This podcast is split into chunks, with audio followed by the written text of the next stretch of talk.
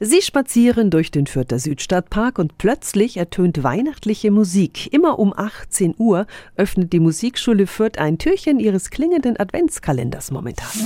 365 Dinge, die Sie in Franken erleben müssen. Vor dem Schuleingang gibt's jeden Abend ein kleines Adventskonzert. Robert Wagner ist der Schulleiter. Wer macht alles mit? Wir haben ja an der Musikschule 42 Ensembles von der Big Band bis zum Kammermusik-Duo und da hat sich jedes Ensemble ein Türchen ausgesucht und dann immer von 18 Uhr bis 18.15 Uhr zeigen dann die Musikerinnen und Musiker, was sie gelernt haben und freuen sich natürlich, ihr Können mit der Öffentlichkeit teilen zu können. Heute um 18 Uhr wird das vorletzte Türchen geöffnet. Auf wen dürfen wir uns da freuen? Heute Abend spielt ein ganz besonderes Ensemble, nämlich ein Ensemble mit Menschen mit und ohne Behinderung, die Gruppe Patchwork.